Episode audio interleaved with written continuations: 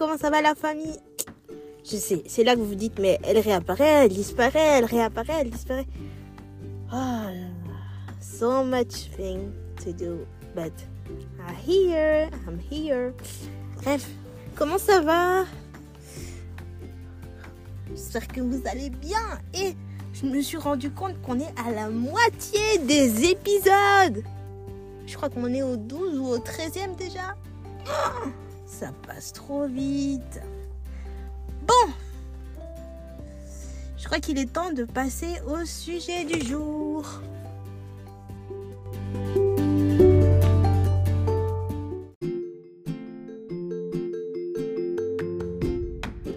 Alors, je sais qu'aujourd'hui, je devais vous préparer, je devais répondre à vos questions, faire une fois aux questions, mais Aujourd'hui, j'ai décidé d'introduire une toute nouvelle série d'épisodes qui s'appelle Handicap. Où là, euh, on parle plus de mon handicap. Je sais qu'à la base, je faisais, au départ, je faisais des, épisodes beaucoup plus généraux, enfin, sur un seul thème par rapport à la handicap, que ce soit l'accessibilité, l'amour, etc. Mais aujourd'hui, j'ai vraiment envie d'introduire une toute nouvelle un tout nouveau concept d'épisode qui parlera de l'handicap que j'ai, enfin des handicaps que j'ai. Donc c'est suite à une, publication qui est sortie sur moi sur Instagram. Petite parenthèse, pour me suivre sur Instagram, c'est Fashionista Andy. Fashionista comme une vraie fashionista, Andy. H-A-N-D-I pour handicap. Donc oui, euh, à une publication sur Instagram, enfin à une publication sur Instagram, à, mon témoignage que j'ai fait avec euh, l'association Handijeune, je parlais du fait que mon handicap me fatigue au quotidien. C'est-à-dire que c'est pas seulement l'aspect physique, mais c'est euh, l'environnement en général. Je vous explique ça tout de suite.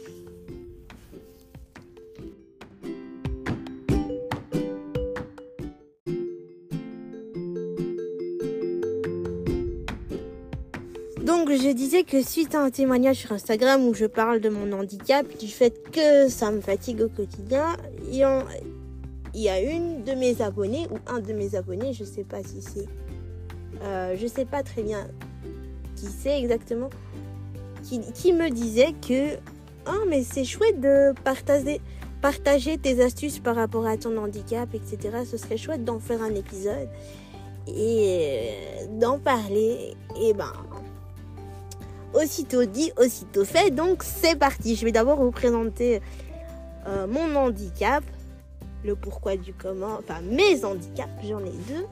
Mes handicaps, le pourquoi du comment. Et voilà. C'est parti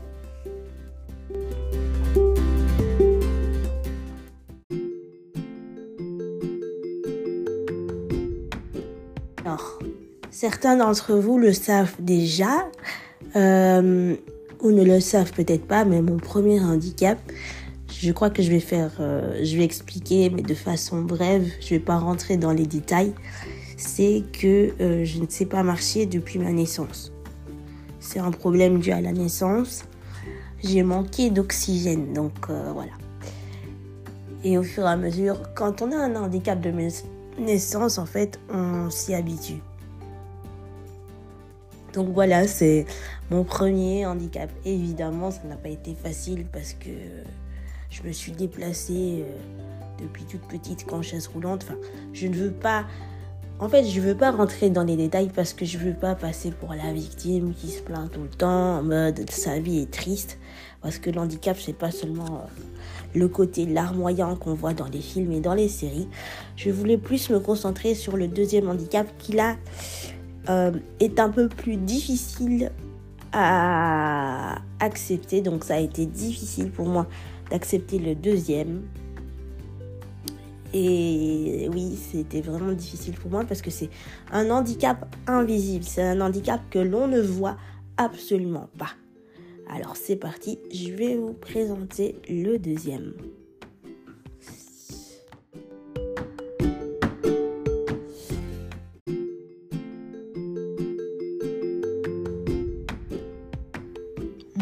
Handicap invisible s'intitule, s'appelle la dyspraxie. Ouf, c'est pas simple à dire comme. C'est hyper compliqué. Tout le monde connaît la dyslexie, mais sur Internet, en faisant mes recherches, je me rends compte qu'il y a peu de personnes qui connaissent la dyspraxie. Aïe, aïe, aïe, aïe, quel mot compliqué. Alors, euh, sur Internet également, donc j'ai trouvé, euh, enfin j'ai trouvé quelques petites vidéos sur TikTok euh, d'une fille qui explique vraiment bien. Son compte, c'est mon handicap ne, me définit pas ou je pense qu'elle s'appelle comme ça. Enfin, qu'elle se prénomme comme ça. Et elle explique un peu son histoire, comme quoi elle a des troubles d'apprentissage. Donc j'ai un peu cherché, essayé de trouver une définition potable, une définition qui me ressemble.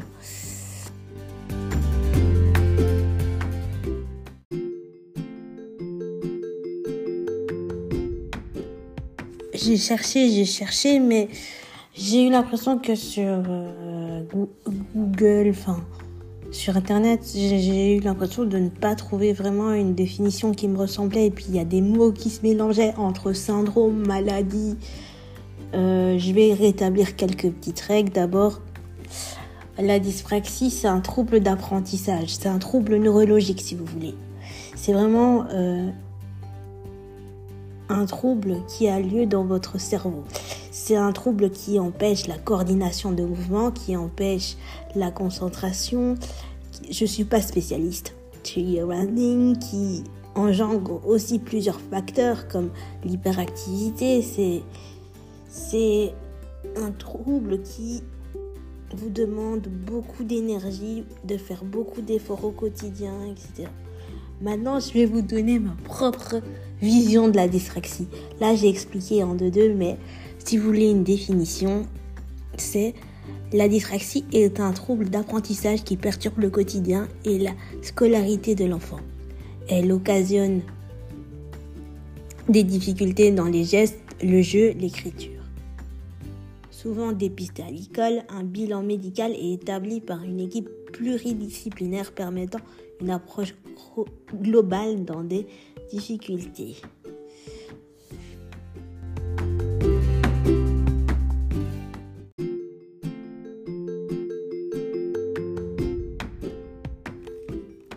Vais vous donner ma vision de la dyspraxie. Moi, j'ai l'impression que je suis face à une armoire, une grande armoire, ok, et que pour l'ouvrir, j'ai au moins 10 euh, clés dans la main et je ne sais pas quelle clé est la bonne pour pouvoir ouvrir cette armoire. C'est comme si mon cerveau avait toutes les pistes qu'il fallait pour pouvoir euh, exécuter une tâche, mais qui ne savait pas correctement ni comment utiliser pour euh, exécuter cette tâche. Donc, je vais vous donner un exemple. Je veux me servir un verre d'eau. C'est facile, vous allez me dire, t'as qu'à verser l'eau dedans. Dans un gobelet, c'est un exemple que j'utilise souvent d'ailleurs. L'exemple du verre d'eau. Je me sers un verre d'eau, mais quand je me sers un verre d'eau, donc en général, quand tu fais le geste, c'est automatique. Moi, ce geste-là, je n'ai pas ce, bouton réaction. Euh, hop, j'appuie sur un bouton et ça se fait automatiquement. En fait, se servir un verre d'eau, ça se fait naturellement. On ne réfléchit pas. Mais moi, mon cerveau, je dois tout le temps réfléchir à comment je dois prendre le verre sans trembler. Parce que j'explique un peu en désordre comme ça, parce que c'est, un, comme je vous l'ai dit, c'est un handicap invisible que j'ai du mal, que j'ai eu beaucoup de mal à affirmer en public, etc. Parce que j'ai eu cette impression de décalage pendant des années. Enfin bref, c'est vraiment euh, ton cerveau qui a les pistes pour avancer, mais qui refuse de le faire. Encore une fois, c'est comme si j'avais les clés en main, mais que je ne savais pas comment les utiliser et à quel moment. Parce qu'il y a trop d'informations, parce que j'ai aussi des tremblements, parce que la dyspraxie engendre vraiment plein, plein de facteurs. Mais surtout, le facteur le plus important de tous, c'est la fatigue. Donc là, je vous ai un peu énoncé le côté waouh, le côté drama, le côté oh my gosh. Mais la dyspraxie, je crois que ouais, c'est cette année que j'arrive à vivre avec. Et pourtant, on me l'a diagnostiqué assez tôt. Moi, je l'ai seulement appris quand j'avais 13 ans. On m'a dit, meuf, tu es dyspraxique.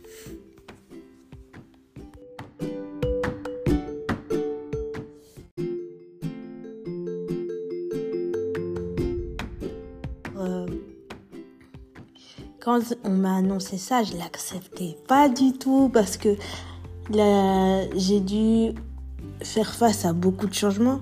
Un deuxième exemple, euh, pendant, euh, depuis que je suis toute petite, j'écris beaucoup dans des, euh, dans des journaux, etc. Je suis passée de l'écriture donc vraiment simple, de l'écriture qu'on apprend à faire en primaire, etc. à mon ordinateur à 13 ans m'a dit comme tu es dyspraxique, tu vas devoir utiliser un ordinateur. Parce que la dyspraxie engendre aussi une lenteur. Et donc j'ai dû m'adapter assez vite. Et moi, euh, j'étais un peu contre ça parce que j'avais l'impression qu'on chamboulait un peu mon monde. Et pourtant, je me rendais compte que on me disait souvent en primaire que j'avais une écriture assez étrange, que j'écrivais pas bien, que j'écrivais vraiment comme euh, une enfant de 4 ans, mais euh, c'était mon écriture, j'écrivais grand et tout. Je me souviens, les profs qui me disaient, mais enfin, c'est illisible. Ou alors, c'est marrant, hein, comment on passe de tu ne sauras jamais écrire correctement à euh, waouh, tu as une belle écriture. Ben bref, j'avais des gros problèmes d'écriture, c'était l'enfer, la galère. Mais au fur et à mesure du temps, ben, l'ordinateur est euh, devenu mon allié en fait. C'est vrai, je l'utilisais tous les jours pour les cours et jusqu'à aujourd'hui, je n'utilise que ça. Et c'est vrai que là, maintenant, je me dis, euh, j'ai 20 ans, enfin, je suis dans la vingtaine et là, je me dis, l'ordinateur est très, très pratique et aussi, ça me soulage au niveau de l'écriture. Donc, vous tapez dyspraxie, astuces, vous verrez plein de vidéos sur YouTube. Il y a notamment une vidéo euh, euh, de C'est pas sorcier qui explique vraiment bien ce que ce que c'est. Ce que c'est. Et voilà, c'est vraiment l'astuce numéro un. Pour moi, ça a été mon ordinateur au niveau. Ça m'a soulagé en fait pour tout ce qui est formation des lettres. T'as même pas besoin de. Parce qu'en en fait, moi, quand j'écris, je m'appliquais, donc j'étais vraiment concentrée sur la formation de mes lettres pour écrire un mot. Je me souviens, j'étais concentrée comme si j'étais en train de peindre une toile. Mais c'est ça en fait, c'est être concentré sur une seule tâche et oublier tout le reste. Et donc, euh, avec l'ordinateur, il n'y a même plus besoin de se concentrer, de s'attarder à former une lettre. Vous tapez juste la lettre au clavier, elle est déjà faite. Ça, ça m'a soulagé, mais l'ordinateur et moi, on n'était pas copains au début. Hein.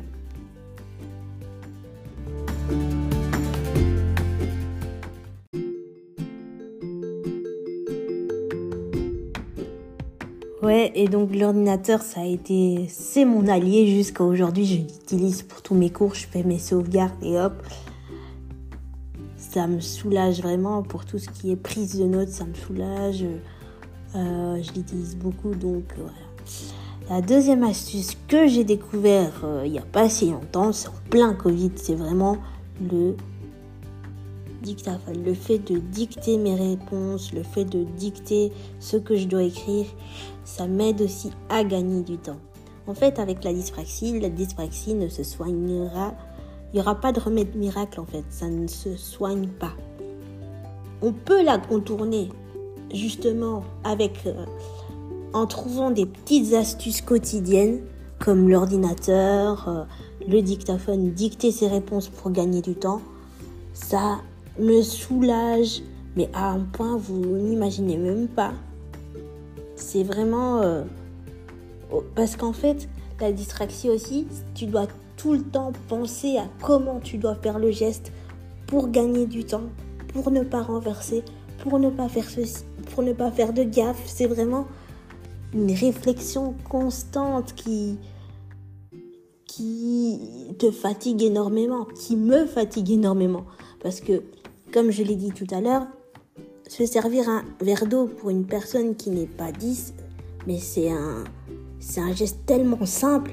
Tandis que pour moi, pas maintenant moins, mais avant, me servir un verre d'eau sans trembler, sans renverser, c'est, c'est, c'est un parcours du combattant. Hein. Chaque geste au quotidien, c'est une fatigue intense. Une fatigue intense. Et voilà, c'est vraiment, encore une fois, on ne peut pas la soigner, mais on peut la contourner comme...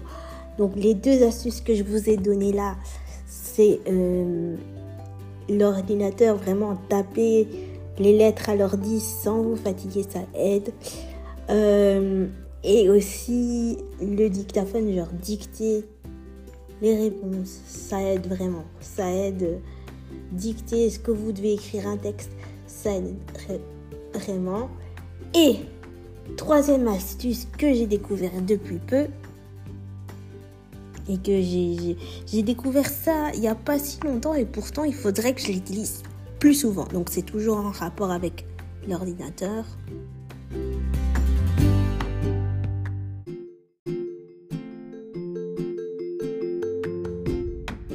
Troisième astuce, toujours en rapport avec euh, prise de notes sur l'ordi, c'est que quand vous avez fini d'écrire votre texte et que vous n'avez pas le temps de vous relire, mais que vous, que vous ne vous relisez pas et que vous voyez que euh, vous n'arrivez pas à voir vos, vos fautes d'orthographe ou euh, des fautes de ponctuation, mettez l'option lecture, je crois lecture sur Word il y a une option lecture et donc c'est euh, cette option lecture, vous cliquez dessus et ça lit votre texte à votre place.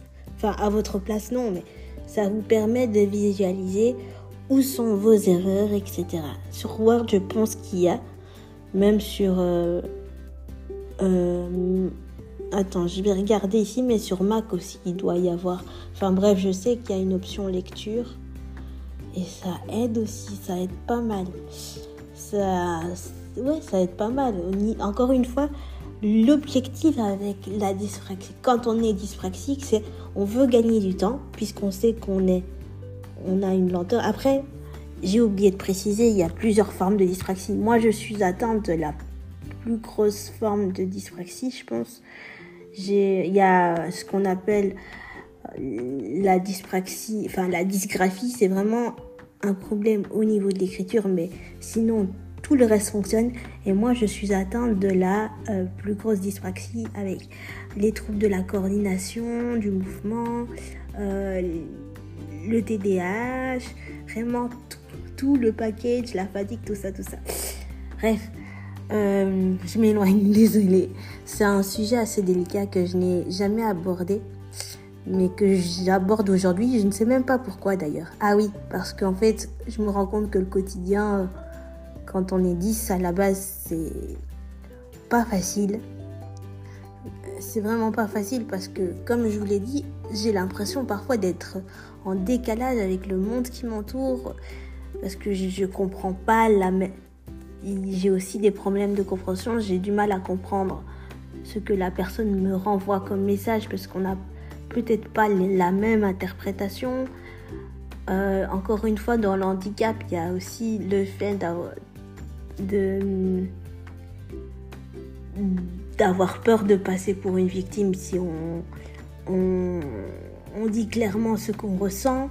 Il y a aussi le fait de, de ne pas avoir, avec la dyspraxie, de ne pas avoir ce bouton action-réaction qui est vraiment euh, ces, ces automatismes quotidiens qu'on n'a pas. Donc il y a tout ça. Je vous raconte ça, mais euh, voilà, je pense qu'en fait ça me fait du bien et peut-être, qui sait, ça pourrait aider. Si ça peut aider une personne, je suis déjà contente. Et euh, oui, j'ai eu vraiment du mal avec ça. J'ai eu du mal parce que euh, c'était compliqué. Parce que c'est parfois compliqué pour mes proches, pour pour les personnes que je rencontre au quotidien de, de se mettre à ma place. Mais voilà, c'est pour ça que j'ai raconté ça en fait. ah là là, je suis dans tous mes états aujourd'hui.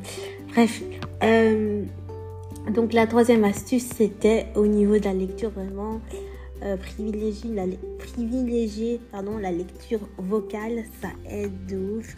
Donc vraiment l'objectif avec la dyspraxie, c'est gagner du temps et aussi euh, se ménager. Vraiment trouver des astuces pour se ménager parce que c'est pas facile. Parce que c'est vraiment... Euh, vraiment, vous devez essayer de visualiser cette armoire. Vous avez les clés en main, mais vous savez pas quelle clé utiliser pour ouvrir le bon tiroir, la bonne armoire. Vraiment, c'est c'est compliqué, mais comme je viens de vous l'expliquer là, il y a des astuces pour vous aider à vous en sortir. Maintenant, je vais passer à l'astuce par rapport à tout ce qui est fatigue, euh, organisation, surcharge, charge mentale, etc.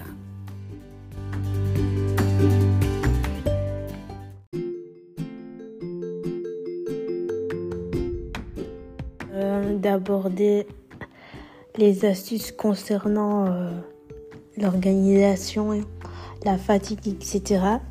Je voulais aussi aborder quelques petits, points par rapport à la dyspraxie. C'est que avec quand on est dyspraxique, en tout cas moi je ressens un... J'ai eu du mal à avoir confiance en moi à cause de ça. Mais maintenant, je le vois plus comme un super pouvoir en fait. Parce que je crois que j'ai trouvé euh, comment m'adapter, les astuces, etc. Mais avant, ça me donnait un, gros manque de confiance. J'avais tellement peur de faire des erreurs parce que je vous ai dit comme il y a ce décalage entre euh, les différentes personnes qu'on côtoie au quotidien qui n'ont pas forcément beaucoup de patience parce que c'est un trouble qui demande énormément de patience. Tout le monde ne peut pas l'avoir, certes, mais euh, voilà quoi. Je suis qui je suis et je l'affirme. Bref, euh, je repasse.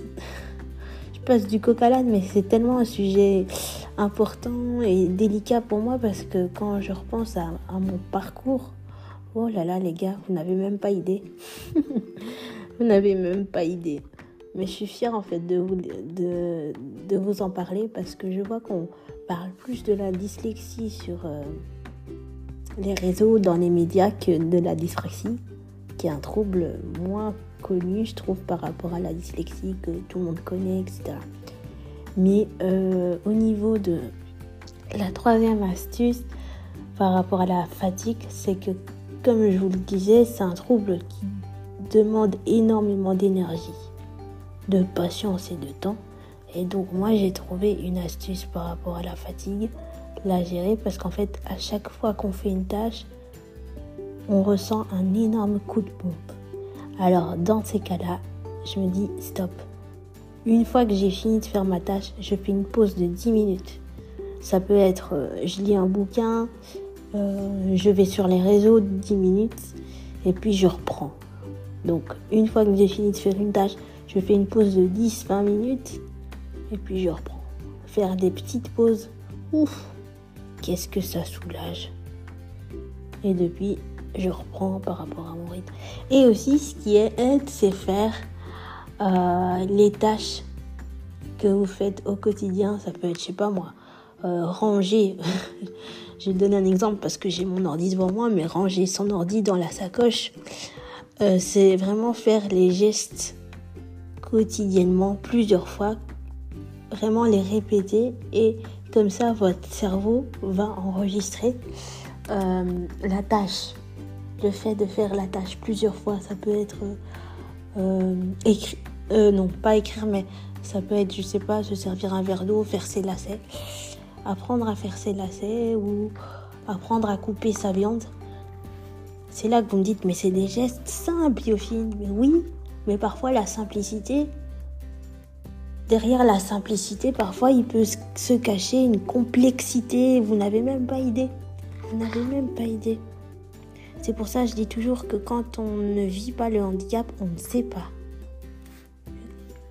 Là, c'est pas, c'est vraiment ma réalité. Je me victimise pas. Je, c'est peut-être parce que j'ai envie de, de pousser un coup de gueule par rapport à ça, à, aux troubles d'apprentissage, le manque d'informations sur les troubles d'apprentissage et combien de fois je me suis pété la gueule dans le monde du travail parce que machin, j'étais trop lente, parce que euh, j'étais trop lente ou j'avais du mal à comprendre les consignes ou c'est des choses que je vis quotidiennement tous les jours et que j'encaisse et que parfois c'est la coupe est pleine mais je suis contente parce que d'un côté j'ai trouvé des astuces pour m'en sortir dans cette vie dans cette vie complètement folle.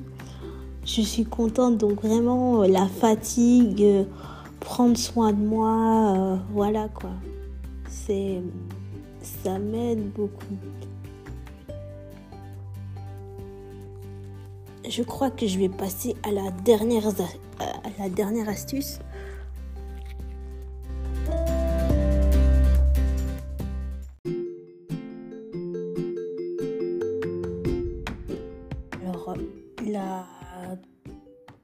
Dernière astuce que j'ai, donc si vous avez d'autres astuces par rapport au trouble 10, je suis preneuse. Mais les dernières astuces que j'ai trouvées, c'est vraiment euh,